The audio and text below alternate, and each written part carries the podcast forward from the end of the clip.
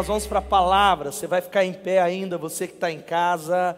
E que alegria, gente, extraordinária terminar o domingo na casa de Deus, em reverência ainda à palavra de Deus. Levanta, meu irmão, em nome de Jesus. Você que está em casa, levanta e abra sua Bíblia em 2 Reis, capítulo 13. É a palavra, 2 Reis, capítulo 13. Eu quero ler com você os versos 10 até o verso 19. Eu quero falar com você sobre termine bem para viver grandes começos. Vamos falar isso juntos?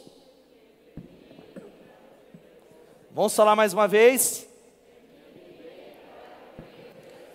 Antes de eu ler o texto, eu quero falar algo para você que quando você se converteu, eu quero crer nisso, como eu ministrei nessa manhã, de que você entendeu o propósito de Deus para a sua vida. Há um propósito de Deus, você que está em casa e compreendeu a razão do seu chamado. Deus te chamou para algo. E nós começamos, essa tem sido a dedicação na minha vida, um portal, como cantamos do céu é aberto. Um novo entendimento acontece na sua mente e a sua vida tem que passar. Olha aqui, irmão, tem que passar, girar em torno do profético, do apostólico, do pastoral, e Deus ele vai mudar a sua vida nessa noite, eu creio nisso no nome de Jesus.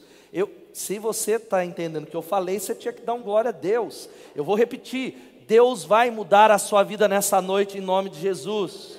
Eu creio. Diz assim a palavra de Deus, segundo Reis, capítulo 13, de 10 em diante no 37 ano do reinado de Joás, rei de Judá, Jeoás, filho de Jeoacás, tornou-se rei de Israel em Samaria e reinou 16 anos. Ele fez o que o Senhor reprova e não se desviou de nenhum dos pecados que Jeroboão, filho de Nebate, levara Israel a cometer, antes permaneceu neles. Os demais acontecimentos do reinado de Jeoás, os seus atos, as suas realizações, Inclusive, sua guerra contra Amazias, rei de Judá, estão escritos no livro dos registros históricos dos reis de Israel. Joás descansou com seus antepassados e Jeroboão o sucedeu no trono. Joás foi sepultado com os reis de Israel em Samaria. Ora, Eliseu estava sofrendo da doença da qual morreria. Então Joás, rei de Israel, foi visitá-lo e curvado sobre ele chorou gritando: meu pai, meu pai, tu és como os carros e os cavaleiros de Israel. E Eliseu lhe disse: Traga um arco e algumas flechas. E ele assim fez. Pegue o arco nas suas mãos, disse ao rei de Israel. Quando pegou, Eliseu pôs suas mãos sobre as mãos do rei e lhe disse: Abra a janela que dá para o leste e atire. O rei o fez, e Eliseu declarou: Esta é a flecha da vitória do Senhor, a flecha da vitória sobre a Síria. Você destruirá totalmente os arameus em Afec. Em seguida, Eliseu mandou o rei pegar as flechas e golpear o chão. Ele golpeou o chão três vezes e parou. O homem de Deus ficou irado com ele e disse: Você deveria ter golpeado o chão cinco ou seis vezes, assim teria derrotado a Síria e a destruiria completamente, mas agora você a vencerá somente três vezes. Então Eliseu morreu e foi sepultado. Eliseu disse assim: Traga um arco e algumas flechas. Ele assim fez. Pegue o arco nas suas mãos, disse o rei de Israel. Quando pegou, Eliseu colocou as mãos sobre as mãos do rei e disse: Abra a janela. Repita comigo e diga: Abra a janela. Que dá para o leste atire. O rei o fez e Eliseu declarou: Esta é a flecha da vitória do Senhor. Diga comigo, diga: Essa é a flecha da vitória do Senhor. E o texto continua dizendo que Eliseu olhou para ele e falou: Agora pega as flechas e golpeie o chão. Ele golpeou o chão três vezes e parou. Senhor, eu clamo ao teu nome que nessa noite o Espírito Santo, o Espírito Santo que se manifestou nessa manhã e que está aqui nesse lugar, porque estamos reunidos no nome, o nome que está acima de todo nome, aqui em tantos lugares, de maneira online. Eu clamo que o Senhor vire uma chave que mude a nossa vida e o nosso ano, que o Senhor traga a nós revelação, que o teu povo pegue o que o Senhor está falando, que o teu povo entenda a tua palavra, que há o poder de mudar a nossa vida nessa noite. É o que oramos no nome de Jesus. Amém e amém. Pode se sentar.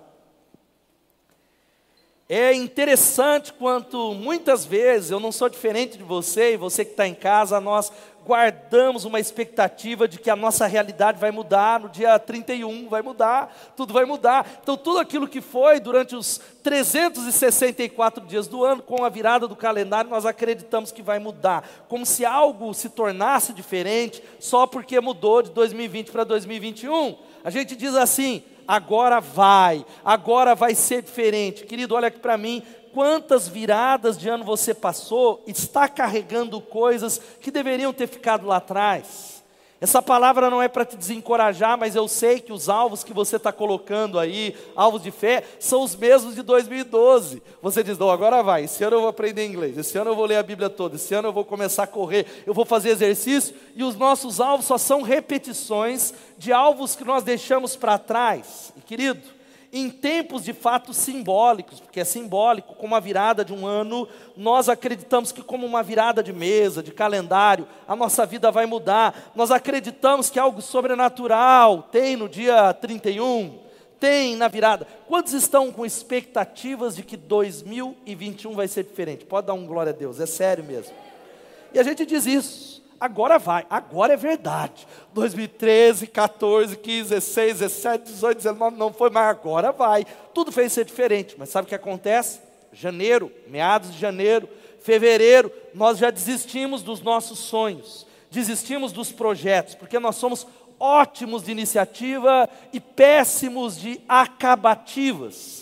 Mas eu acredito que essa palavra ela traz alguns princípios para mim e para você, começando agora de como é que nós podemos terminar bem e ter um novo começo com Deus. Como é que nós podemos terminar um ano e acreditar que mudanças irão acontecer não só por causa da virada do calendário, mas porque alguns princípios de Deus estarão dentro de nós, porque iremos colocar em prática. E esse texto é um texto extraordinário da palavra de Deus. Esse é um texto profético, esse é um texto que tem lições de Deus para mim e para você, e eu queria que você saísse, você que está em casa, lendo ele, meditando, pensando, orando, avaliando. É um texto para te dar um pano de fundo geral. Está falando que Jeoás, ele recebe um legado do seu pai, porque havia uma, um motivo cíclico quando a gente olha para os reis de Israel. Os reis que obedeciam a Deus, eles obtinham vitória. Os reis que desobedeciam eram subjugados. E aqui está um contexto onde o pai de Jeoás havia entregado a ele um reino cheio de derrota. Cheio de derrota. Derrota, derrota, derrota, derrota. Havia acostumado com derrotas igual alguns são paulinos que estão aqui nesse auditório. Agora estão meio bem, mas anos e anos, nada sairá desse ano. Nada vai acontecer. E esse era o contexto aqui. Jeoás Sabe o que acontece? A Síria se levanta contra ele, o inimigo. Algo que não era como um time de futebol, que eu estou brincando, mas que destruía a nação. Uma nação falida, uma nação destruída. Mas havia um profeta chamado Eliseu, diga Eliseu. Eliseu ele era o sucessor de Elias, e você que conhece a Bíblia sabe que ele carregava o espírito profético de Elias, e com uma condição extraordinária, ele recebeu uma porção dobrada do Espírito Santo, de tal maneira que Elias realizou sete milagres, Eliseu, 14, o dobro. E Eliseu está perto de morrer, e sabe o que acontece? Jeoás entra em pânico. Ele diz: já estava tudo indo mal. Imagine só o símbolo do espírito profético o homem de Deus tem dado direção à nação como cavalos e cavaleiros, ele vai até lá e ele chora. A Bíblia diz que ele chora, dizendo: Meu pai, meu pai, meu pai, tu és como os carros e os cavaleiros de Israel. E Eliseu se levanta de maneira profética.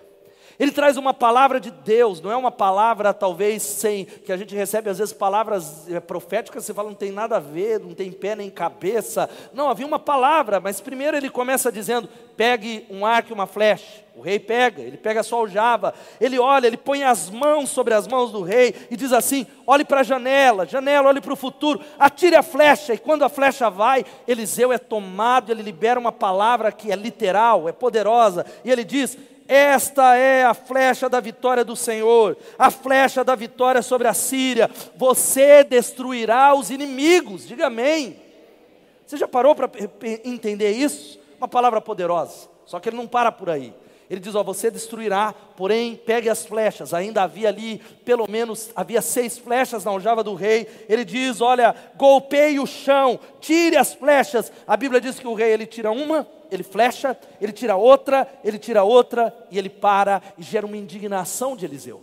Eliseu olha e diz: Por que você parou? Você deveria ter golpeado cinco ou seis vezes, assim você teria destruído a Síria. E você que entende um pouco, você vê o problema que está no Oriente Médio por causa que Jeoás não fez aquilo.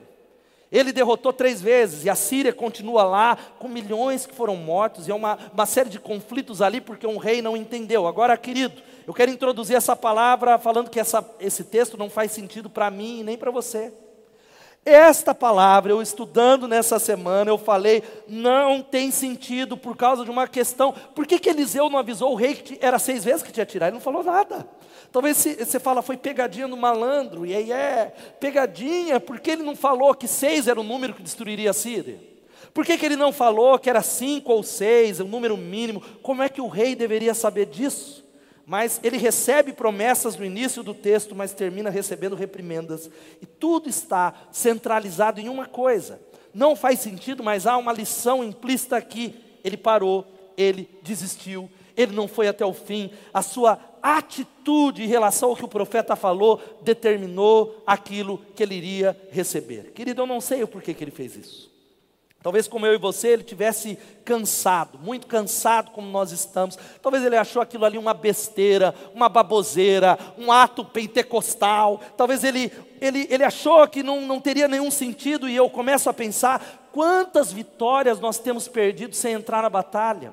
Quantas coisas nós não recebemos de Deus porque não compreendemos as questões espirituais. E o que há dentro de mim e de você que faz a gente parar antes do tempo. O qual é o espírito, qual é a atitude que faz com que homens e mulheres de Deus, que até obedecem, o rei não desobedeceu, mas que fazem a gente parar e que olhamos para o nosso ano e dizemos assim: eu orei pouco, eu fiz pouco, eu trabalhei pouco, eu tive expectativas pequenas, e talvez você se tornou aquela pessoa que faz o mínimo necessário.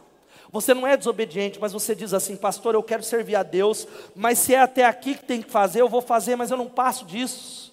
Eu não quero ser frustrado. Se é se envolver até ali, eu chego até a linha. Ou talvez pessoas que desistiram da vida, ou talvez não desistiram da vida, mas desistiram de sonhos. Você desistiu de você, você desistiu de acreditar que Deus pode usar você, se cansou. E queridos, este é um texto extraordinário e eu acredito nisso, que é uma, uma janela. Uma janela que, quando nós olhamos para ele, nós observamos a maneira com que Deus age no mundo. É uma janela que mostra como é que nós podemos receber grandes coisas de Deus para mim e para você, e talvez como nós podemos garantir e tornar o futuro maior ou menor como nós podemos pegar um futuro grande e tornar ele menor do que o Deus quer, menor do que Deus tem para uma igreja, para uma célula e para uma família. Mas Deus está chamando eu e você a uma responsabilidade nessa noite e vamos terminar lá no estacionamento, profetizando e orando. E essa frase, eu tenho carregado ela, coloca para mim que como nós terminamos é mais importante do que como começamos. Você pode falar isso junto comigo?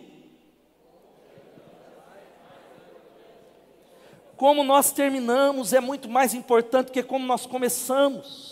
E querido, pense, eu quero te dar três conselhos nessa noite. O que é que vai acontecer, ou o que aconteceria se você terminasse aquilo que você começou? E o que irá acontecer em 2021 se você sair desse auditório, você que está em casa, tomando uma decisão dizendo: eu vou até o final, eu não vou parar, eu vou terminar aquilo que eu comecei, aquilo que Deus colocou nas minhas mãos, eu vou até o final. Decida hoje iniciar uma nova estação, não é a virada do ano, porque tudo muda quando você muda. Encerrar um ciclo de dor, um ciclo de derrota, paradigmas na sua mente dizendo: eu vou viver tudo que Deus tem para mim. Quais são os três conselhos que nós aprendemos nessa noite? Em primeiro lugar, não cometa os mesmos erros. Vamos falar juntos? Não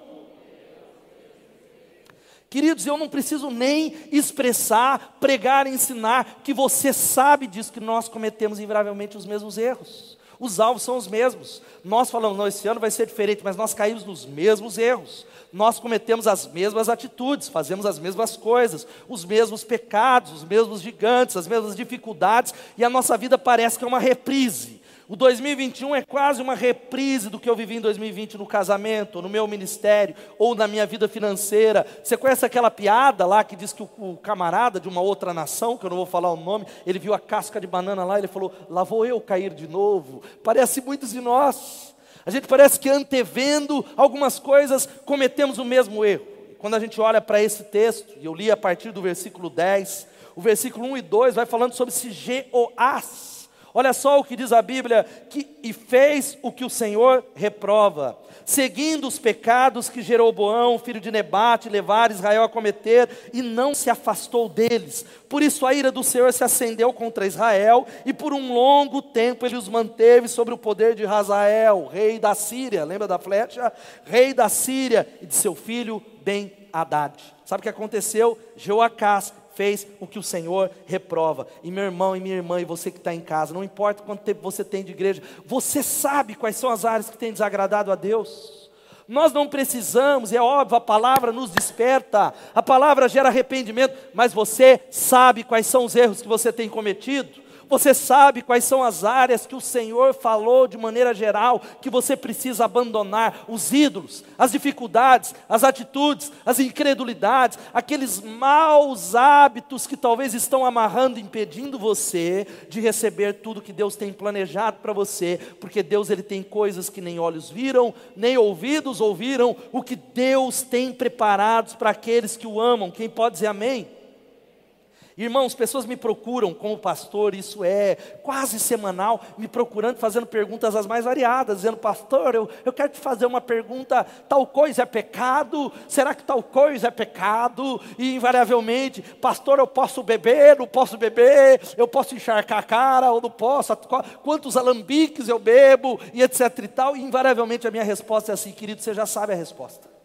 Só o fato de você me perguntar sobre algo que você não deveria fazer, porque Romanos vai dizendo que aquilo que não é de fé é pecado, aquilo que é fruto de dúvida na nossa mente não deveria ser feito por uma questão de consciência. É claro que eu estou usando só esse exemplo, mas são as mais variadas áreas. Jovens que me procuram e dizem, pastor, será que eu posso me envolver com alguém que não é crente? Eu digo, você já sabe o que a Bíblia diz mas será que não há uma, uma cláusula de exceção na minha vida? E nós precisamos parar de cometer os mesmos erros.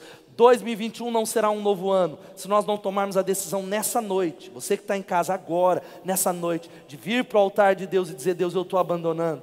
Deus, eu estou me arrependendo. Em 2021 eu vou andar com Deus. Quantos creem nisso, digam amém.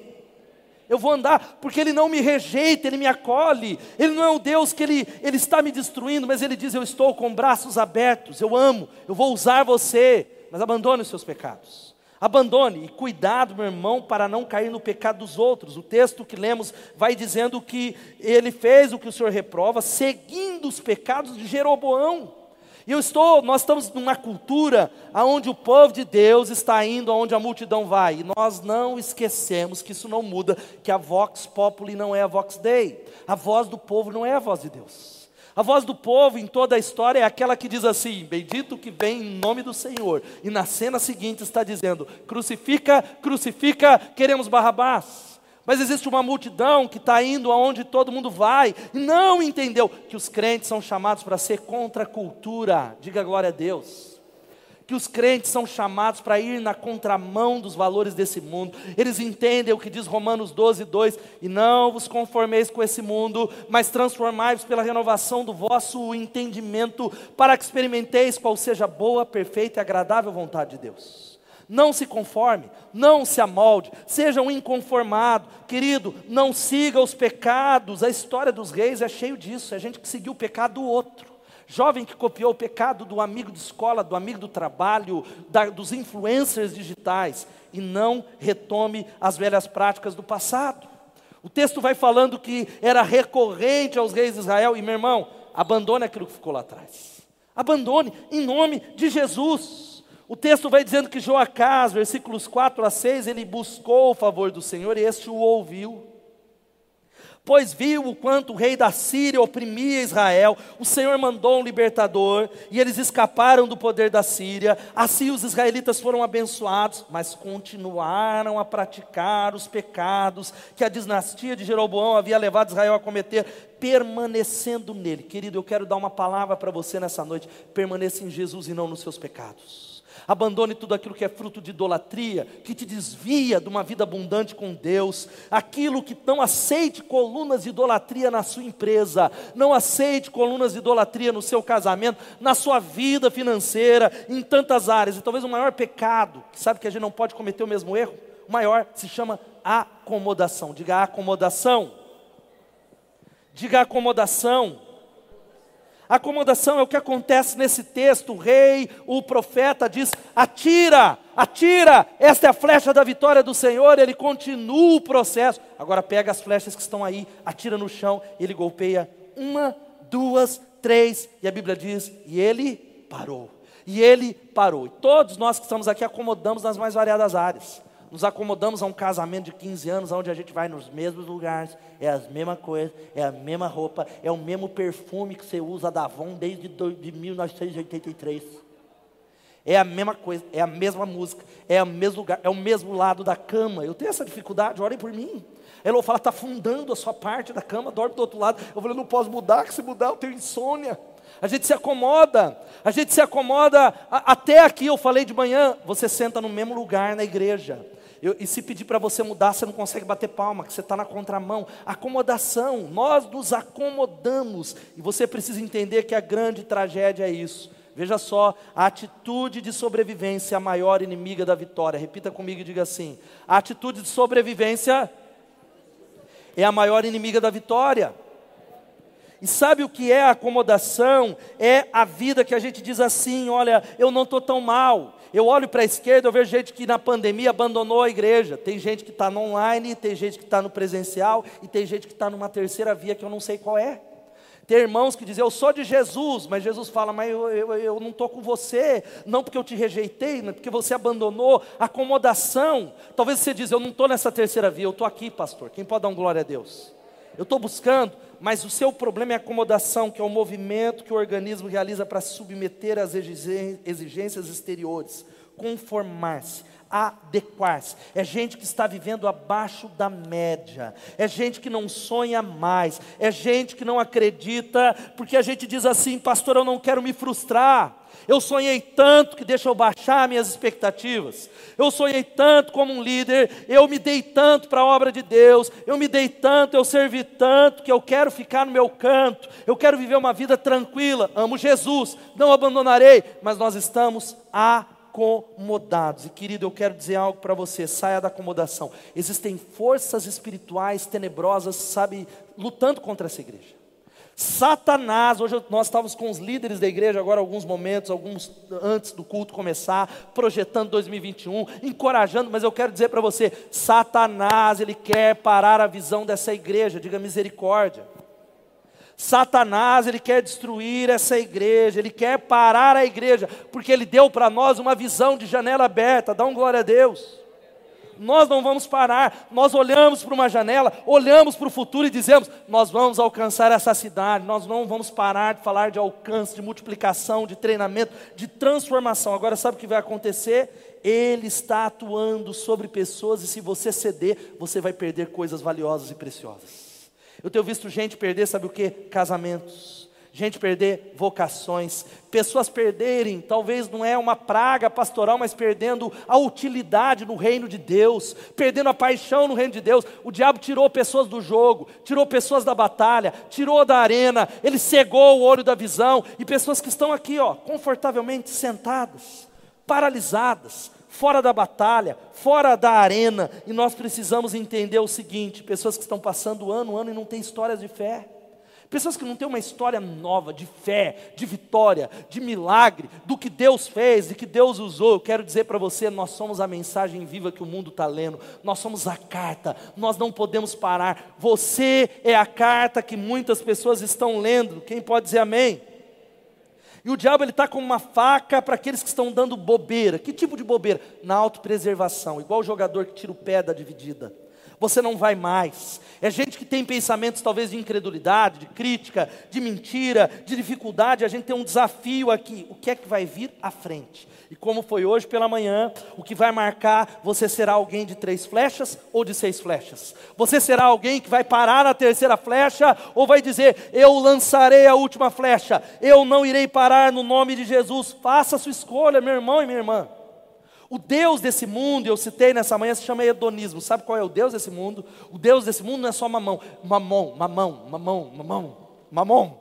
O Deus desse mundo é o hedonismo. Sabe o que é o hedonismo? Prazer, churrasco, férias, piscina. Vamos ficar tranquilo? vamos lá no culto e a gente sai correndo e a gente quer passear, descansar, viajar, ficar tranquilo, ficar na rede, curtir, porque agora batalha, jejum, oração são coisas que ficaram para trás e há uma voz que vai dizendo assim para você: para que tudo isso? Para que dar sua vida nisso? Para que se envolver com isso? Para que tanto? Não caia na mentira de Satanás e viva tudo que Deus tem. Segundo lugar, sabe qual é a segunda coisa? Escolha o futuro. Você pode dizer escolha o futuro? Irmão, em nome de Jesus, escolha o futuro. Olha só o que diz o versículo que lemos, que vai aparecer aqui na tela. O texto vai dizendo: Ele disse para abrir a janela. Diga abrir a janela abrir a janela que dava para o leste e atirar, o rei o fez. Então Eliseu declarou: Esta é a flecha da vitória do Senhor, a flecha da vitória sobre a Síria. Você destruirá totalmente os arameus em fé, que louvado seja o nome de Jesus, aleluia. Esta é uma mensagem sobre o que você precisa fazer hoje para construir o seu futuro. Essa é uma mensagem sobre as decisões que você tem que tomar hoje. E o meu encorajamento é o seguinte: que você saia daqui é a minha missão. É a missão da minha vida treinando pastores, líderes, a igreja, que você saia daqui obcecado por coisas que são maiores do que você, em nome de Jesus. Você pode dizer amém? Eu vejo gente obcecado com um carro que vai perecer. Eu vejo gente obcecado com casa que vai passar. Eu vejo gente obcecado com coisas que vão ficar nessa terra, mas que você fique obcecado. E sabe o que é interessante? Se você ler o texto, versículo 15, o rei Eliseu diz: traga um arco e algumas flechas, e ele assim o fez. Pegue o arco em suas mãos. Repita e diga assim: pegue o arco em suas mãos. E o texto diz que quando ele pegou, Eliseu pôs suas mãos sobre as mãos do rei. Sabe qual que é o símbolo? Querido, isso é verdade. Palavra, creia. Deus está colocando o seu futuro literalmente nas suas mãos. Você pode dizer amém? Deus está falando, filho, eu estou colocando a minha mão sobre a sua, o futuro está sobre as suas mãos, o que eu quero realizar, porque ora aquele que é poderoso para fazer infinitamente mais do que tudo que pedimos ou pensamos, conforme o seu poder que opera em nós. Mas sabe o que Deus está falando? Olha, você precisa pegar nessa noite em nome de Jesus, você precisa entender, e eu, o dia se chama hoje. Eu dirigindo hoje pela manhã e lendo essa palavra, eu falei para Elo que procure, olhe para alguma passagem na Bíblia em que Deus ele repreende alguém que creu demais, alguém que teve iniciativa demais, alguém que teve determinação demais, que foi perseverante demais. Não há. Só a repreensão para aquele que parou. Deus está procurando alguém nessa noite que se recuse a desistir. Você pode dizer amém? Alguém, eu me lembro, hoje pela manhã eu não citei, o Rock Balboa. Quem gosta da franquia do rock é mentirosa, mas é muito legal. E por que faz sucesso? Porque o rock é assim. O rock, você já conhece o enredo. Rock 1 é o mesmo enredo, só muda o personagem. Rock 2, mesma coisa, mudou o personagem. Rock 3, mesma coisa. Sabe qual é o enredo do rock? rock ele vai, ele treina, ele apanha, ele apanha, ele apanha, ele apanha, ele apanha, ele apanha, ele apanha. E o que, que acontece? Ele não desiste. Ele continua, ele continua, e no último assalto, ele vence e faz sucesso, porque o mundo está à procura, e Deus está à procura de homens e mulheres que não parem na terceira flecha, louvado seja o nome de Jesus. De gente que diz: Eu não vou parar. Querido, se você viver no seu passado, você vai morrer para o seu futuro. Se a gente não tomar cuidado, e esse, é, esse é o meu medo, e eu quero que você saia daqui com medo, você que está em casa, a nossa vida é simplesmente uma reprise. A gente está vivendo a mesma vida, é a mesma coisa é o mesmo lugar, é o mesmo ministério, a igreja cantando as mesmas músicas, do mesmo jeito, reproduzindo, reproduzindo e não vivendo e não construindo o futuro. Eu quero dizer que se a gente não tomar cuidado, nossa vida será uma extensão do nosso passado. Quando a gente olha para a história desse Eliseu extraordinário, está lá, se você abre o livro dos reis, quando Elias o chama para segui-lo, ele diz: Olha, eu vou me despedir do meu pai, da minha mãe, e o texto diz que ele vai, ele se despede, ele pega o seu negócio, a sua parelha de bois, e ele coloca fogo, ele coloca fogo nas parelhas de boi, ele coloca fogo na sua empresa. Você já parou que cara maluco? Ele coloca fogo. Você já pensou, já viu o louco queimando dinheiro? A gente sempre fala isso, ó. Aquele irmão não é louco, aquela irmã, tem gente que fala, aquela irmã não é louca, não.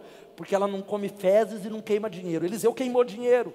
Ele queimou, agora olha aqui para mim, porque ele disse assim: Eu estou colocando fogo no meu passado, porque se você permanecer no ontem, você vai matar o amanhã que Deus tem para você. Eu tenho visto histórias de homens e mulheres que estão matando o amanhã e o futuro.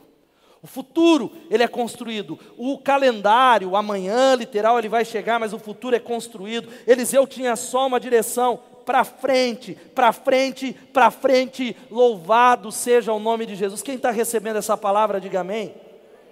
E querido, nós escolhemos que 2021 seria o ano da fé por uma razão, porque fé, a Bíblia exorta você a andar pela fé, diga andar pela fé.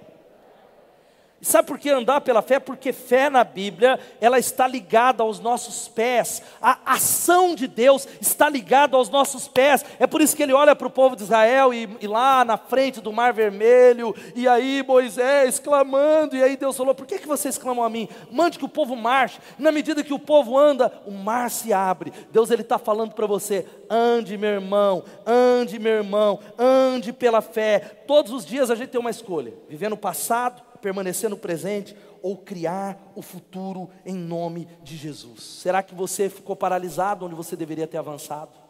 Será que você é alguém que fica olhando lá para trás? Eu quero dizer para você que fé é o combustível do futuro. Se Deus está no futuro, quantos creem que Deus já chegou lá? Diga amém.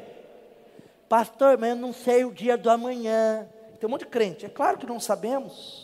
Tudo está nas mãos de Deus, mas enquanto vivo estou aqui do lado da terra, eu creio, eu profetizo, eu digo: Deus usa a minha vida, Senhor salva pessoas. Nós queremos olhar para as novas gerações no nome de Jesus e, querido, dê a Ele o seu coração.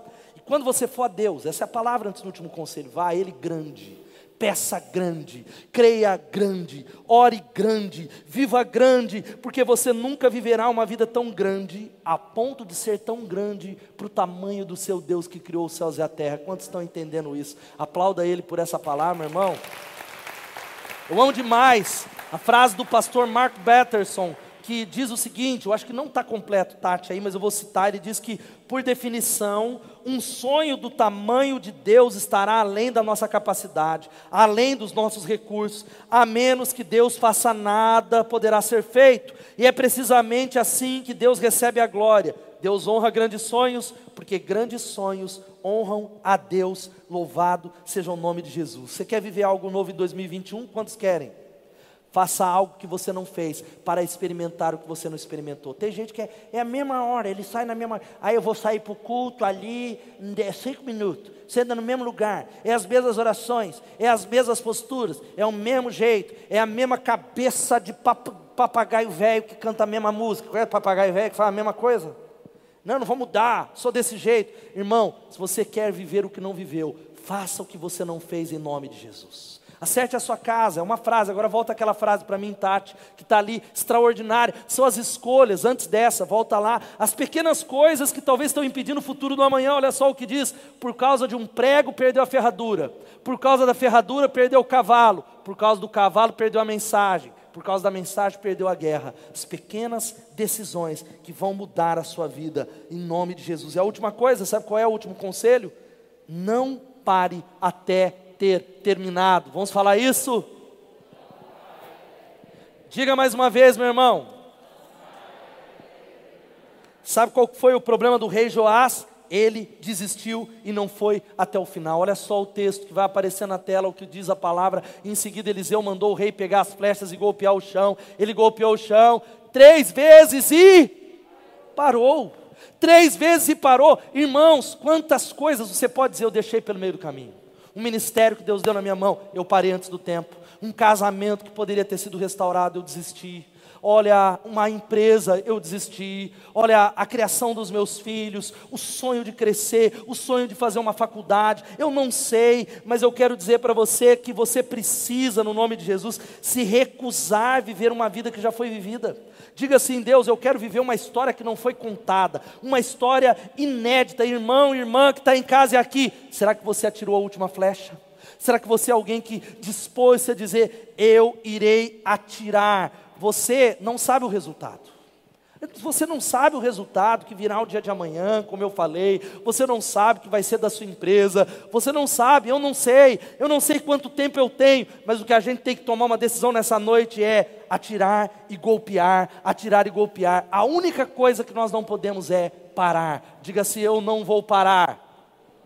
Em nome de Jesus. Atire as flechas, e a minha oração por você, e daqui a pouco a gente vai lá, se está chovendo ou não, nós vamos consagrar, é dizer, Deus, eu irei morrer com a aljava vazia, eu não irei morrer com flechas sobrando, se depender de mim, eu estou tomando uma decisão, 2021 será desse jeito, eu morrerei com todas as flechas atiradas em nome de Jesus, quem pode dizer amém? Agora qual que é o meu problema e o seu? A gente cansa, é ou não é? A gente cansa. A gente cansa de pessoas, a gente cansa e por isso a gente para. A gente cansa de sonhar, a gente cansa de negócio de meta, a gente não aguenta mais coaching. Todo respeito, tem coach bom nessa igreja. E é, e é faça isso, dez passos, três conselhos, sete passos. A gente está cansado, cansado, cansado de pessoas. Vamos falar a verdade. Quem já cansou de pessoas aqui? Levanta a mão. Vamos ser verdadeiro aqui. Confessionário. Pode ser sincero. Cansamos. Cansei. Cansei de falar a mesma coisa para o meu filho, para minha filha, para minha esposa, para o meu marido, para o meu liderado, para mim mesmo. Mas eu quero dizer para você que é tempo de se levantar, porque o tempo ele mente para a gente. O tempo ele ilude você dizendo assim: aquilo que você pode fazer hoje, faz amanhã. A, a decisão que você pode tomar hoje, 27 de dezembro, pode esperar, espera o ano espera três meses, se envolver com Deus, espera o outro ciclo do CTM, espera a semana que vem, espera. Mentira. Mentira, o tempo vai nos iludindo, e querido, eu quero, enquanto o Gustavo já vai subindo aqui, uma característica daqueles que não deixam para amanhã, sabe qual é? Daqueles que vão até o final, que não param. Diga assim: senso de urgência. Diga senso de urgência. Querido, enquanto todos, aquele que tem um senso de urgência, é aquele que, enquanto todo mundo ao seu redor fala, para por aí, você sabe que não pode esperar. É aquele que fala, vai devagar na obra de Deus, você sabe que não pode parar. E existe uma geração que não tem urgência. Eu não estou falando da calma dentro do coração, e hoje pela manhã eu falei que tem adolescentes, não só adolescentes adultos, que eu tenho medo até de bater palma perto dele, que ele pode morrer de tédio. Eu, ele, eu morri. Foi Covid, não, foi tédio, irmão. Foi falta de urgência, foi estagnação, falta de paixão, e sabe, uma questão que a gente precisa entender é que paixão, a urgência põe um prazo para as nossas paixões. Paixões nos alimentam, a paixão tem a ver com aquilo que alimenta você. Quem pode dar um glória a Deus, meu irmão? Que Deus derrame paixão no seu coração agora. A urgência mostra o que é importante agora, nesse momento, hoje, 27 de dezembro de 2020, no nome de Jesus. E as coisas mais importantes não vêm com uma etiqueta escrita urgentes. Geralmente as coisas mais importantes ficam em segundo plano, porque elas não gritam urgência. As coisas mais extraordinárias, urgentes, elas são jogadas para o segundo plano. Por isso é necessário nessa manhã, nessa noite, você que está em casa e aqui, nós vamos orar, você dizer assim: eu vou até o fim. Eu não serei alguém que vou ficar no quase. Eu não vou ser alguém que vou parar. Joás tinha tudo, gente. Estratégia, instrumento, janela aberta, a palavra profética, a palavra de Eliseu, dizendo: Esta é a flecha da vitória do Senhor. Mas qual foi o problema dele? Ele parou. Sabe qual foi o problema dele? Ele não foi até o final. Ele jogou três flechas e parou. Meu irmão, você vai sair desse culto como alguém de três flechas ou de seis flechas? Gente que tem três flechas no casamento, na área física, nas finanças, na saúde, no ministério. Eu quero profetizar sobre você que você saia dessa noite dizendo: em 2021, por causa do poder do Espírito Santo e do poder de Deus, eu serei imparável em nome de Jesus. Quem pode dar um glória a Deus, meu irmão?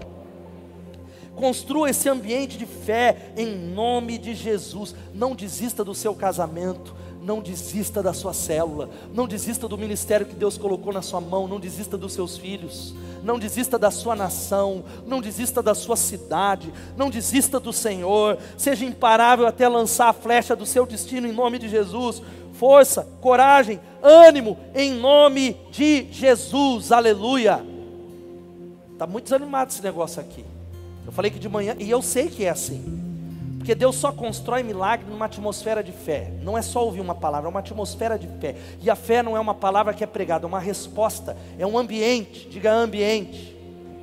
O ambiente de fé, por isso que Jesus, quando ele curava pessoas, a Bíblia diz: vendo a fé que eles tinham, Jesus olhava e diz: Você crê que eu posso fazer isso? Seja feito conforme a sua fé, porque sem fé é impossível agradar a Deus. Você crê nessa noite? Você acredita que Deus pode realizar algo?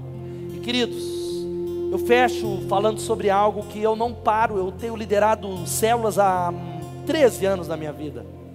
E vez ou outra vem alguém querendo falar, pastor, para de liderar célula, a sua agenda é tão corrida, treinando pastores, os líderes, cuidando, deixa a célula, eu não irei parar eu não irei parar, eu me recuso, eu irei até o final por uma simples razão. Coloca para mim o versículo de 1 aos Coríntios, capítulo 15, 58. Eu queria que você lesse comigo, vamos ler todos juntos? Portanto, meus amados irmãos, mantenham-se firmes e que nada os abale, sejam sempre dedicados à obra do Senhor, porque vocês sabem que no Senhor o trabalho de vocês não será inútil. Aleluia porque pessoas não desistiram, sabe o que vai acontecer naquele dia? Milhares vão se encontrar com o Senhor, porque essa igreja é uma igreja imparável, uma liderança imparável. Milhares e milhares de pessoas estão se encontrando e terão a eternidade mudada. Não pare, não pare, não pare, em nome de Jesus, amém. Entre no campo de batalha, que como o Ralph Wado Emerson ele disse que a maneira de escrever é lançando seu corpo para o alvo, quando suas flechas forem gastas. Eu quero encorajar você a não ser só alguém de seis flechas. Mas quando acabar a flecha, você diz: Eu vou continuar lutando, eu vou lançar a minha vida em nome de Jesus. Fique de pé no seu lugar. Eu quero declarar para você e crer que 2021, que 2021 seja o melhor ano da sua vida, um ano especial, sobrenatural, exponencial e internacional. O ano da fé nós viveremos. Aplaudo o Senhor por essa palavra se você recebe.